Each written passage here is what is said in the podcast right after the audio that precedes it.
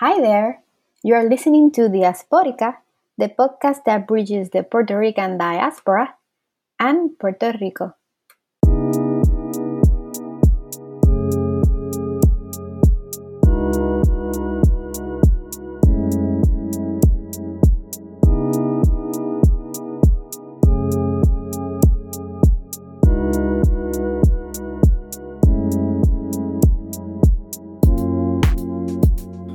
Welcome to Diasporica, a podcast focused on bringing a political voice as well as bridging the gap between the Puerto Ricans in the diaspora and on the island. I am Hugo Marin. I will be your guest host for this episode because this time we're gonna meet the creator and the soul force behind Diasporica, Merari. Welcome to your podcast, Merari. Thank you for welcoming me to my podcast. No, thank you for having me and um trusting me on on this work of interviewing you. Of course. Basically, thank you. Um, basically, we want people to know who is behind Diasporica. So, um, what can you share about you, who you are, and we'll talk about why Diasporica, but what can you share about yourself with the public? Well, um, I'm Puerto Rican, born and raised in the island, Puerto Rico, and I immigrated to the US in my 20s, like in the 2005, I think it was. And I am a social worker, a psychotherapist in private practice, and I am uh, a person who believes in independence and also who holds uh, feminist values. And so all of those things somehow make me feel like I wanted to share with the public some of the ideas that I've been thinking about for so long, but I, I wanted to do it like in like interviewing other people. So in terms of who I am, I think that coming from Puerto Rico has given me like a very unique perspective in terms of like not only like what's like to be an immigrant because I share a lot of experiences with the immigrant population in terms of discrimination and racism and the difficulty of adapting to a new environment but also like this, the specifics of being Puerto Rican in the US. So I think all those experiences inform who I am, not only my experience living in Puerto Rico, but also my experiences living in the US. And since I live in Puerto Rico, or, you know, during my young adult years, I always believe in the independence of Puerto Rico, and that hasn't changed. It's been more like those ideas have gotten stronger for me. Uh-huh. So some of that began with like my school years. Like I had to study a lot of the colonization of Puerto Rico through history classes. And I had very good professors who explain it. They talk about, you know, the history of Puerto Rico, but also the history of the US. And all of Nice. those things kind of like helped me construct or my ideas of how would I like to see Puerto Rico in the future? Meaning, like, I wanted Puerto Rico to be an independent country, and I still believe that that's the best way to go. Um, so one, once I immigrated to the U.S., those feelings got even stronger, and I'm not the only one. I met people who, even who weren't pro-independence, who immigrated to the U.S. and they became pro-independence supporters. Uh-huh. Uh, Once they got to the US? yeah, yeah. Once they got to the U.S. because they, they could see that we are different people. We are not part of the US. We don't feel we belong. Uh, we have our unique cultural and national identity. When we come here, we feel like we're in a different country uh, and we have to go through the processes of adaptation, acculturation, and cultural shock. So I've made a lot of friends with immigrant, like immigrant friends. We share a lot of things in common. I think that Puerto Rico is a foreign uh, country, and that what happened was that the U.S. just kind of like took over, not kind of like the US took over a foreign country that was under Spain uh, domination, and they, they kept us there captive, and they didn't. That process didn't help us kind of like evolve as a nation. We got stuck. So in that sense, yes, we we're different than the rest of the U.S. I, we are a minority while being in the U.S., but we are an independent nation, an independent country. So that's part of you know what I believe, and also I'm, I'm a feminist. I believe that women should occupy spaces of power. Um, I believe that women should have the same rights that men have. I pay attention to the differences in terms of gender equality, and I speak about that. That's what makes me a feminist. It's not like you know I hate men in any in any way. Although sometimes there are reasons to do it. Sometimes there are reasons to hate the things that men do. But um, and I have no problem with hate or anger. I think the problem is how do you use it, uh, right? So, Right. so th- that's it- that's in a nutshell who I am. Um, when you mentioned about certain realities or experiences that a lot of people, Puerto Ricans in this case, when they get to the United States, they face these things, and sometimes th- those experiences change how they feel about Puerto Rico status. You mind talking to me Mhm. a little bit more about that? I found that so interesting. Well, I think that, and I, I imagine you've had this experience that one thing is the reality that you live in Puerto Rico, Uh-huh. uh, and that they ta- uh, and learning about the status of Puerto Rico there, and a different thing is to come and live in the U.S. and and to notice that we are different people, that we are basically a nation, that we are basically like another another country that's being dominated, and that a lot of uh, systems that are in place are U.S. Um, inspired, but not Uh-huh. Puerto Rico's. You know, it's not inspired on Puerto Rican reality. And so I think a lot of people, when they come to the US, they realize that. They realize that th- they don't belong and that, you know, it's not the same to be here walking on the streets and like talking to people here where I live than going to Puerto Rico and talking on the streets and talking to people. Like it's, it's a different identity. And I don't get that um, boost of energy here. Even if I go to Humboldt Park and walk in the Puerto Rican community. It's, it, I mean, Uh-huh. that's a community, Puerto Rican community, but it's not Puerto Rico like, you know, where we're from. Um, it's good to have that cultural place. Um, and you can like, have some glimpses of that because when you talk to people, you're talking to Puerto Rican people. Um, but it's very different when you are like in the environment where you were born and raised. Um, so you begin to make that distinction. And also, you're like, oh, so this is a place they want us to belong to, a place where they discriminate against us and see us as a, you know, alien people, and you know, and this is a place they want want us to belong to that's discriminated against immigrants and everything that's foreign. Like, I actually don't belong here. I don't want to be part of this. And also, I think for some people, like that feeling of um, nationalism, which in the US has a different connotation than in Puerto Rico. Like nationalism Uh-huh. in Puerto Rico is more like having this love for your country that becomes stronger when the when you are in the US because that's what you identify with your nation, your country, not the US, right? That's what feeds your identity as an individual, that collective identity. And here with quote unquote American identity, I don't get that uh, identity part of myself fed and nurtured, you know. And so, yeah, so a lot of people like come here and realize that, oh, okay, so they realize that this is how it's like to be an independent country. I want that for Oh, Puerto okay. Rico. And it's not like, it's not like I want Puerto Rico to become a state so that we have that.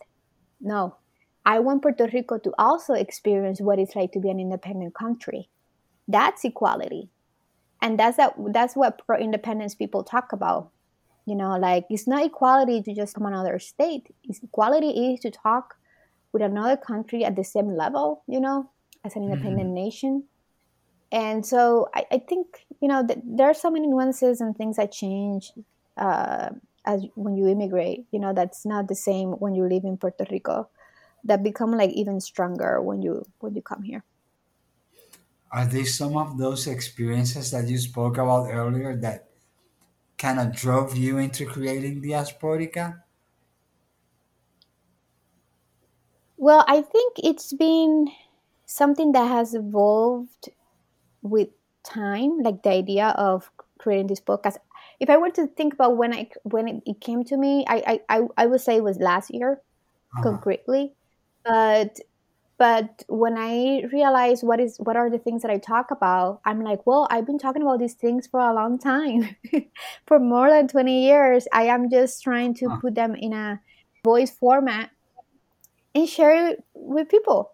Sometimes I have conversations with friends, family, or my husband even, and I'm like, oh my god, this is this is such a great conversation to have. I think I, I wish other people could listen to this conversation. I'm also a therapist. I listen to people a lot. Uh-huh. I psychotherapist, and so I enjoy the storytelling. I enjoy listening. You know, the, the, the line of that story that the story takes and and I, I I miss those times when you know our grandparents listen to the radio and listen to those like stories and listen to the sounds and all those things. I think the podcast kind of like took that over, took that format and, and is sharing that with people now in in this new format. But um, I think that my ideals, my thinking process in terms of Puerto Rico as a colony and dominated by the US has been something that I share with my family a lot. Like they know we're gonna be talking about that if they meet me, uh, or we have family dinner or something. They know at some point we would talk about it. And if I don't bring it up, they ask me a question about it. They want to hear about what I think about this or that. so, and also, um, I think it's been uh, there for a long time because when I was in the process of like um, creating the podcast, I talked to my mom about it. Mm. And my mom and I remember how much they asked me to shut up when I was a child. so, like, because they thought that I spoke so much and I interrupted adult conversations because I always had these ideas that I want to share with them. so and, and i'm talking about maybe six seven eight years old and and so we talk about it i'm like you see like i was able to overcome all of that and and i was able to kind of like create a podcast. And now I, I have all this time to talk. Although i interview people mostly uh, and people are the ones my guests are the ones who who, who talk. But i get to have some space for like kind of like um, channel that energy of like my love for Puerto Rico and um, the, the ideas that kind of like are important to me. You have expressed to be very committed to um, decolonization and the independence of Puerto Rico. And I know uh-huh. that's a subject you have spoken in several episodes. Now, what other subjects, what other themes have you explored in the podcast? I have explored gender. I also, I, I think um, it is related to colonialism, but it's cultural identity and how we identify ourselves as people and how we carry that out in the world. And by that, I mean like there are ways in which we we identify ourselves as a collective Puerto Ricans, and there are things mm-hmm. that we do and there are ideas and beliefs that most of us hold and so some of them are narratives that are an obstacle to being a free country because they have been like instigated or has, there has been like planted in our minds for a long time. It has an impact on the kind of things we do in our individual lives but also on how we see other puerto ricans especially here in the us or like how we see ourselves you know? So it's it's related to that idea that we talk talk about self-esteem mm-hmm. there's something about our puerto rican self-esteem if, if that's a, a term that people can understand but it's more than self-esteem it's more like how you view yourself and how you put that in the world out there. And sometimes it's a very negative perspective. Um, and I, so I, in that way, so it's, it's kind of like everything that I talk in the podcast has to do with colonialism, but it's Uh-huh. always related to something else colonialism and then colonialism and gender and cultural identity. You know, there are different things because I feel that colonialism has an impact on so many layers of who we are as Puerto Ricans. And it shapes our identity. Yes, and I, I felt that that's something that we needed to discuss. I don't think that besides college classes to talk about colonialism and US history and Puerto Rico's politics, like there are very few spaces for Puerto Ricans in general to talk about this. Maybe there are some intellectual spaces, but there, there's no like public spaces to talk about colonialism and the deep impact that it has on us. And also on different things like uh, that i hope in the future i can talk about you know how colonialism has an impact on like doctors living in puerto rico because they can't practice anymore. The ways that some political parties have tried to impose certain programs and projects and policies that are us inspired but not puerto rico's inspired. You know that's violence.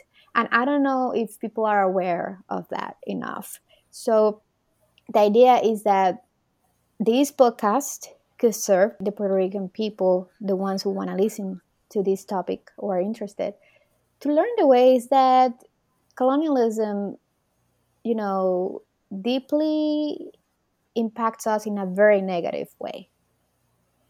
But also i think that for the people who speak english so that's why i kind of like have some uh, episodes in english is for them to also understand our reality because there are some narratives out there that are very simplistic about us. And and i think that it doesn't really explain our full reality And, and, and it's very mindful of you to um, create English content for non native Spanish speakers. And I, I know most of your episodes are in Spanish. Now, why is it important for non Puerto Ricans and English speaking Puerto Ricans to understand what is happening in Puerto Rico and the cause for decolonization and independence? Well, first of all, I think that there are a lot of people who are not Puerto Ricans who are making decisions that will have a long term impact on our future. Uh, Uh-huh. there are a lot of like English speaking leaders, maybe in Congress, politicians who had to go and vote about things that are related to us and have no clue or have not read a book or have not listened to a podcast, have not had conversations with people about who we are and our reality. So, in that sense, I think it's important to have uh, English content. Also, there are Puerto Ricans who don't speak Spanish. You know, I don't them for that, but I feel like we need to make some of the conversation that's being out there accessible. So, if I'm able to do it in English, why not? Why not do it in English? And third, there are people who only speak English and they're genuinely curious. They just want to know what's happening. Whenever we did the interview in Spanish, you spoke a little bit about why is it important for Boricua in la diaspora being on the same page with Boricuas en la isla. Um, would you mind talking a little bit about that for our English speaking fellows? Well, I think that there is a dynamic also that happens between Puerto Ricans in Puerto Rico and Puerto Ricans in the US, in which Puerto Ricans in Puerto Rico feel abandoned or they feel betrayed by Puerto Ricans who live to the US mainly, interestingly. There are a lot of Puerto Ricans in other countries, but they feel deeply hurt when a Puerto Rican lives to the US, which for me is a contradiction because we are we're part of the US but don't belong to, right? So we're part of the US and some many of them support statehood for Puerto Rico, so why do you feel hurt? Why do you feel betrayed?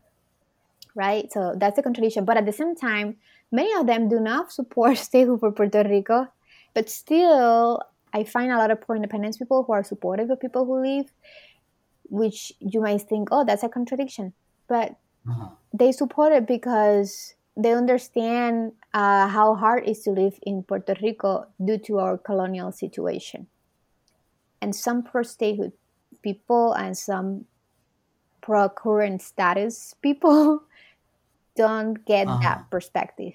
They just criticize people who immigrate because you know they just feel like oh you're taking advantage of the benefits that are in the US and you're not like struggling like we are right here right now. Have you encountered that? Yeah, yeah, like on social media a lot. Oh, really? Yeah, How yeah. do you react to that? Well, first of all, uh, and this is something that a lot of pro independence people say, and I'm gonna say it again. We're moving to an independent country. That's the first thing. When I moved to the US, I was like, wow, this is like to be an independent country? Oh, wow. Like it, it has so many advantages. It made me even more pro independent. So we had to remember that. It's not that we're moving to the US because, oh, I'm, I'm enjoying these benefits that I want Puerto Rico to enjoy. It's more like I want Puerto Rico to enjoy being an independent country just like the US because by living here, I understand all the benefits or would be like to be an independent country. And, and you know, like I, I think these people, like people who make this criticism, they don't understand how difficult it is to live outside of Puerto Rico, no matter where it is. Uh-huh. It's not like we're in Disney, like 24 7 we are going through a hard time like migrating from your country of origin is a traumatic experience and i'm talking about it as a psychotherapist who has studied the issue the experience of migration. I have had to mm. work with clients around that issue. You know like the, all these experiences of like parents migrating to the us and feeling like they need to assimilate to the country. So the new generation sometimes don't have the story of their parents leaving their country of origin because their parents believe that they don't have to learn about that. We're moving forward and who cares about that? So some of that i some of that applies to puerto ricans too. You know like there are people who are ready to move forward and leave behind which is the other criticism that some puerto ricans make about people who migrate to the us some people migrate to the us and they kind of like forget to keep in touch with their roots and I totally get that criticism, you know, that there is this push for assimilation, and some Puerto Ricans fall into that trap. And so it's a very complicated experience for us who migrate to the US. And we experience a lot of loss. You know, that experience of loss, of feeling like you're losing your identity, feeling that you're losing experiences that you could have if you were to live in, in Puerto Rico. There are a lot of things that we feel that we are missing right now and so to just talk about the benefits of you know living in the us is a very incomplete picture of what really happens for us Earlier, you spoke about the Puerto Rican mm-hmm. self-esteem. Is this loss of identity and this um Americanización, uh, like Americanization process, related to losing that Puerto Rican self-esteem? i guess that if you see yourself as less than as a puerto rican you will be more susceptible to assimilate and like, leave behind your puerto rican identity in some ways because you will go for what you think is superior so i think that's where the puerto rican self-esteem low self-esteem will, will come into play. But but it can happen anyways. It doesn't matter if you have low high whatever you know like that could happen. Especially because you're living in a society that doesn't mirror or reflect back your cultural identity. So you always have to be fighting to get in touch with those things to your culture your your identity your what makes you puerto rican. It, it's the same thing with race issues. Like the criticism of the us is that we have a lot of white images of success you know like white role models of success out there and we don't have enough minorities role models of success. So or like in printed books mm. or like in media and so when you are trying to find yourself as a person in terms of your identity you can't find yourself in other people. So i think that happens to puerto ricans. Having low or high self-esteem it doesn't matter because i think there is some responsibility that we had to give to the environment the social environment. I I find like I was just thinking about diasporica's role into the identity. When you speak about, as you mentioned earlier, people get to the United States, they've never been there. In the on the island, we're told like, oh, we're American Mm-hmm. citizens. So you expect you're gonna get to the United States and you're gonna be a fellow American, right? But then we're not. And that's when we face that we're actually stripped away from being Puerto Rican and we're turned into a Mm-hmm. Latino, which is like a generic term of like what Mm-hmm. we all are. How Diasporica, through these conversations, can help preserve and maybe um, give this example of like, hey, we are Puerto Rican. I, I know you, you invite different people to talk and talk about these issues. Now, can you tell me a little bit of, more about this? How you use Diasporica as a tool to reinforce the Puerto Rican identity? Whenever there are two Puerto Ricans or there is a Puerto Rican talking about what it's like to be Puerto Rican and what it's like to live in Puerto Rico or to live as a Puerto Rican somewhere else, I think that will help in Mhm. identifying as Puerto Rican, but also like cultivate that identity. So that that's what I'm doing too for myself by, by doing uh, I'm producing Diasporica in the hope that Mhm. I'm sharing this experience with other people and I feel identified with with that unique experience. Also, when I came to the United States, I barely found spaces where I could nurture that part of myself. Um, you know, Uh-huh. you had to go to specific communities to be able to do that. Um, I think that's changing a little bit with social media because it helps you stay in touch with Puerto Rico. But back when I moved to the US, there was no social media. There was there was it was very hard to connect with that part of yourself, and I felt that I was losing that part of myself, and that was very painful. I think that Diasporica is a space for us to talk about these things. I think I thought uh, I was unsure about how people would take that Diasporica, but when I saw how many downloads it was getting by episode, or you know, we got to a thousand Nice. downloads, two thousand da- downloads, and people downloading in very different Wow. the places, not only the U.S. Oh, really? Out- outside Yeah, yeah, and the. U.S.? Like France, uh, Germany. Uh, I think we had some people like this is part of the U.S., but some people in Alaska. So we had some Puerto Ricans up there, and so Wow. other like um, Mediterranean countries. So I feel like when I see the episodes being downloaded from those spaces, I'm like, oh, I'm doing something good. I'm doing a good thing for a lot of people, and and that makes me feel good. You know, I don't Hey. really get paid for doing this. I do it because I love Puerto Rico and um, I met people in the diaspora or diaspora, Puerto Rican people who love Puerto Rico, and we have engaged in mutual uh, organizing and work around issues that we are concerned about. And so I felt that I also wanted to showcase those people.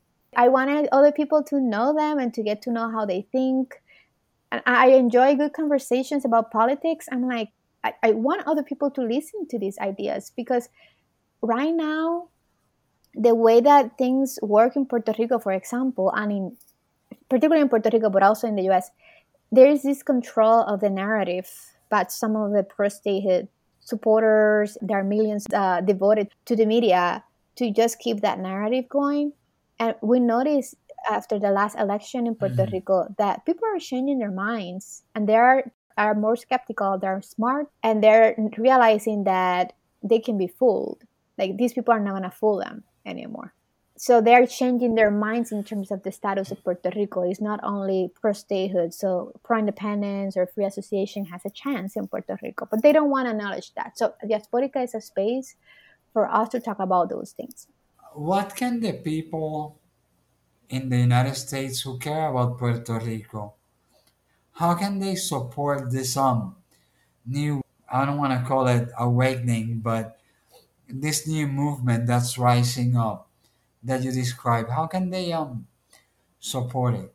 So I think that first of all, it's important to get to know what that movement is all about. It's about decolonization. It's about pro-independence movement and decolonization. So it's important to know what that actually means. For that, you have diasporica.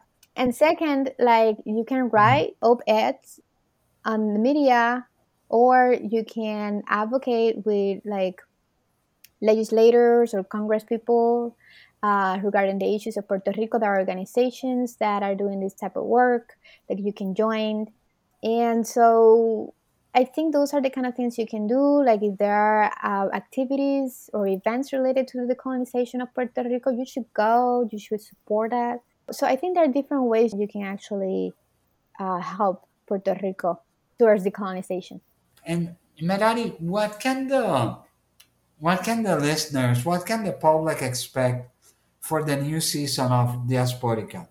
Are going to have uh, more discussions among several people. So instead of having one guest, we're going to have a format of two or three people coming to to the episode. We're going to have some debates. For example, a debate about between like independence and free association, or we're gonna um, have an episode on, on you know asking different questions, common questions that are asked regarding topics of the status of Puerto Rico, uh, about statehood, independence, free association, Commonwealth, the Commonwealth uh, status. We're gonna have also conversations about how our identity is deeply impacted by colonialism, U.S. colonialism. So we're, we're gonna have different different conversations. So that's mm-hmm. what we're going to have on this time. I'm really yeah. looking forward to it. Now I want to take them. I want to take them. I know this is your space, but um, I want to take a moment to thank you for what you're doing. Um, I'm also part of your public. I don't miss any of the episodes. So I, I want to like publicly like thank you for what you're doing, taking time to help Puerto Rico. We need more oh, people like you. you. Appreciate that, really. And um, where can people um listen to past episodes or the upcoming ones? They can go to diasporica.caproni.fm. That's Diasporica, the name of the um, of the podcast. Dot Caproni is C A P R O N I dot FM. They can go to Apple Podcast, and there are many other platforms, Spotify, um, that they can go to and find find our episodes. And they can also find us on Facebook and on Twitter. No, thank you so much, um, Merari, for your time and for letting me host the episode. I hope we get to collaborate again soon. Of course. Thank you. And so, for those of you who don't know, like Hugo also is very helpful in the production of Diasporica. He's behind the scenes giving me ideas. So, you know, he's uh, doing the interview today, but he has some credit to to receive on this endeavor. Oh, thank, thank you, you humbly, for your collaboration. humbly behind the scenes, always with you. yeah, thank you, thank you.